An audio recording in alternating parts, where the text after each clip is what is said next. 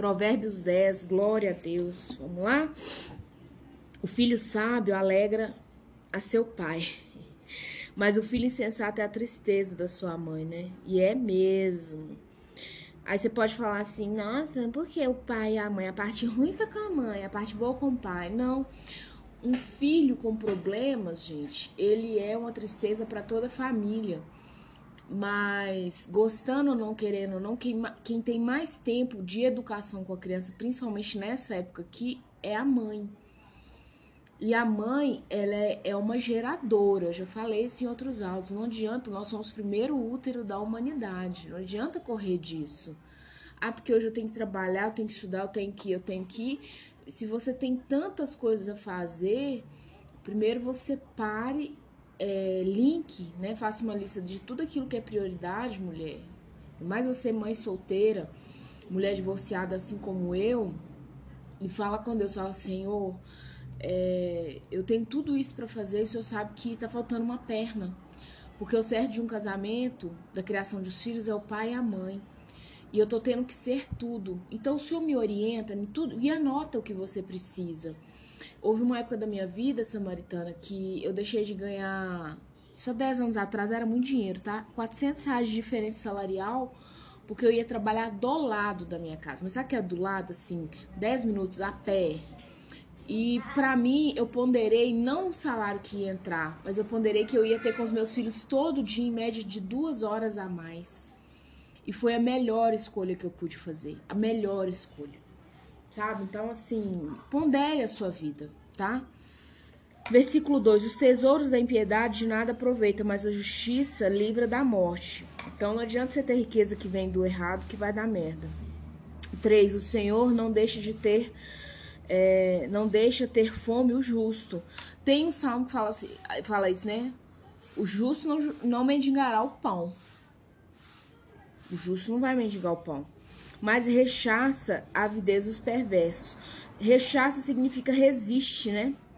E a avidez é o desejo inflamado do perverso. Então, mas ele resiste esse desejo inflamado dos perversos. Um desejo errado, contrário às vontades de Deus.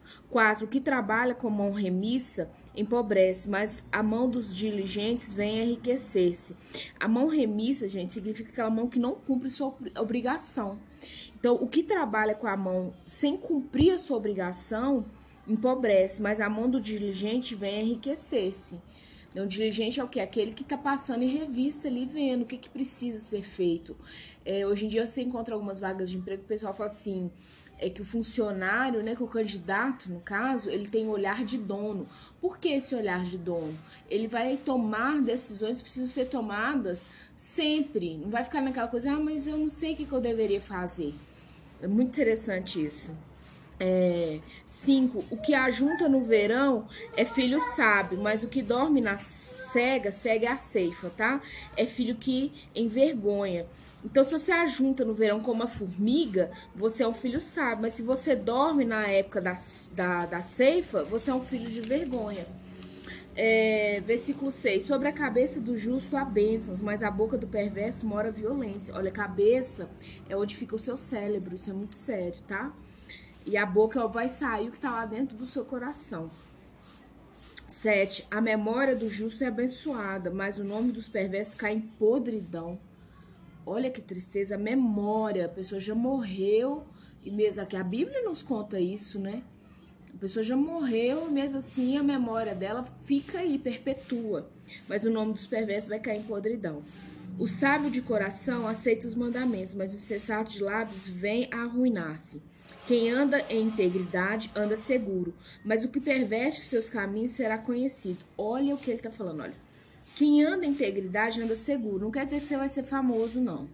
Mas você vai estar em segurança. Mesmo porque a Bíblia nos fala de um Deus que nos coloca debaixo das asas dele. Como a galinha, né, aninha ali os seus pintinhos. Então ninguém vai ficar te vendo assim a torto direito. Mas o perverso, mas o que perverte os seus caminhos será conhecido. Vai para os holofotes.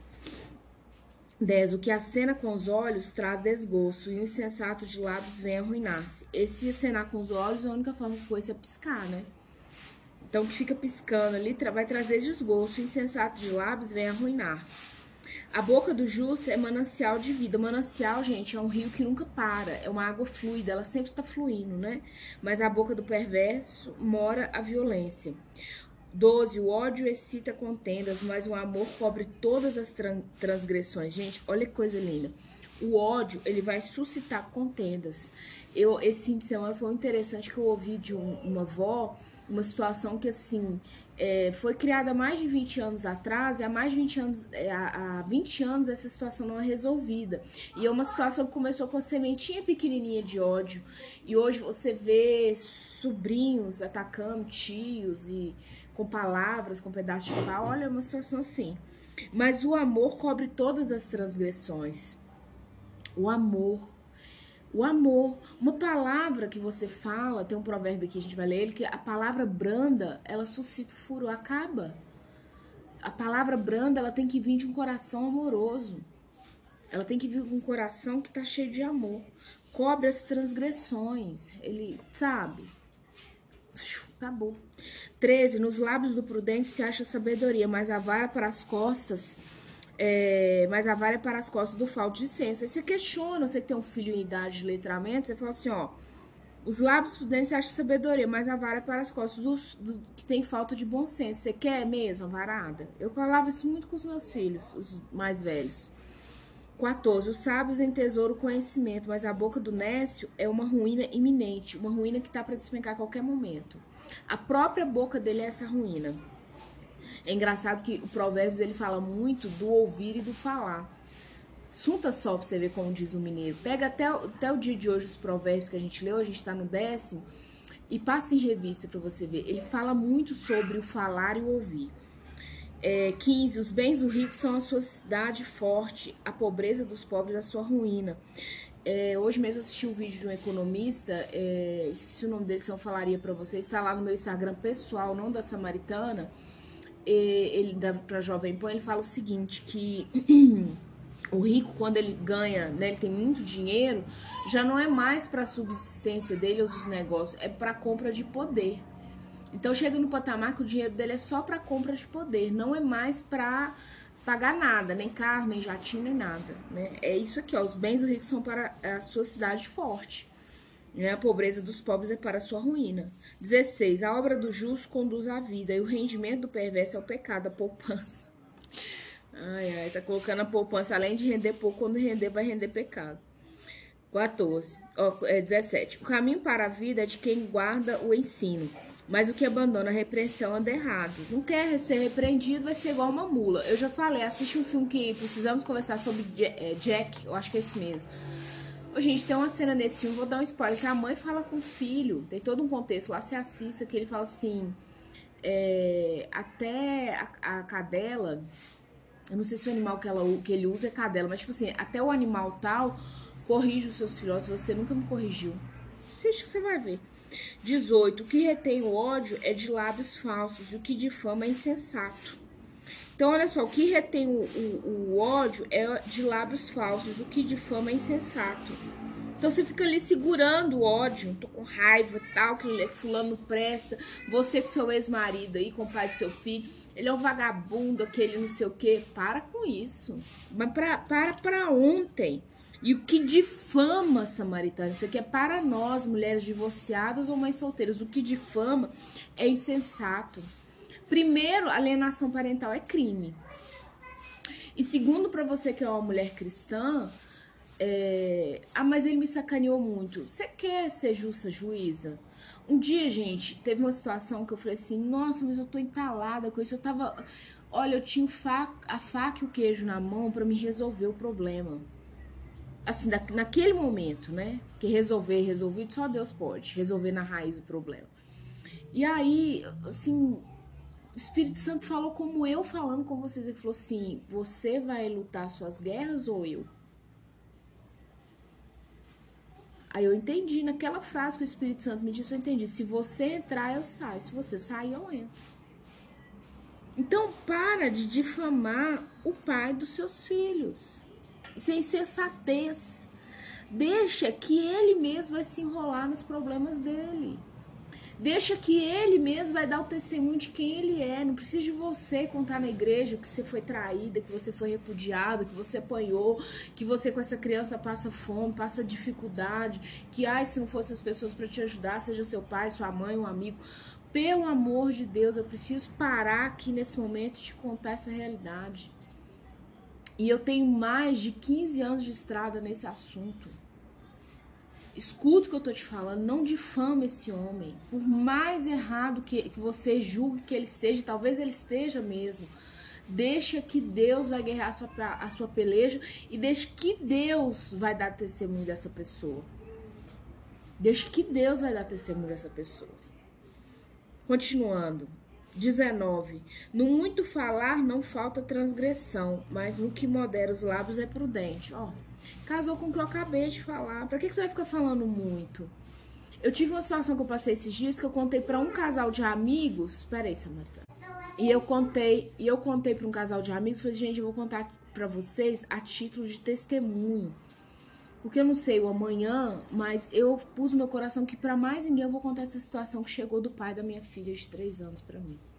Não vou contar para mais ninguém. Não vou expor a pessoa. Eu contei para um casal de amigos crentes, sérios, coesos, por questões de testemunho se eu precisar. Se eu precisar. Mas dali eu sei que nem passa para não virar fofoca. Morreu ali, pronto, compartilhei tudo, acabou. Então para, sabe? Modera os seus lábios, isso é prudente. Quando você vê né, a própria pessoa dando mau testemunho de si mesmo, que é o que a gente falou lá no versículo 18, não fica assim, aí, tá vendo? Eu falei, e abrindo sua boca e, sabe, soltando fogos de artifícios. Não. Seja prudente, modere os seus lábios. Vai ser vida para você. Ó, e quando Deus entra nas suas guerras, ai, ai. Deixa, vive a experiência. Depois você me contacta lá pelo Instagram, a gente conversa. 20. Prata escolhida é a língua do justo, mas o coração do perverso vale muito pouco. Por que, que tem mulher aí, ó, que é trocada? Tem mulher que fala assim: eu não tenho sorte no amor. Não, a questão não é sorte. O seu coração é perverso, então você vale muito pouco. Ah, poxa, mas eu tô tentando achar samaritano um companheiro. Bom, primeiro você não tem que tentar. Não é tentativa e erro é test drive no concessionário de carro, então você é um objeto que o homem entra em você, faz o test drive, passa ali um ano, seis meses, três anos, sei lá quanto tempo, não gostou, não, eu vou trocar por outro modelo. É isso? Então você é uma perversa junto com ele. Não me vem com essa história que só o cara. Eu tenho um horror quando a pessoa fala assim: os homens de hoje são assim, assim, assado. As mulheres de hoje? Que testemunho nós temos dado? Esse áudio vai ficar longo, mas quem manda aqui é o Senhor. Mas eu preciso te falar isso. Que testemunho eu e você, como mulheres, temos dado? Os homens de hoje são difíceis, não prestam isso, aquilo, outro. Eu gosto de ver um caso que fala assim: ai, tá vendo? Fulano vive traindo. Mas ele traiu com o quê? Com outro homem ou com a mulher? Com quem que ele traiu? Quem vos fala que já foi amante.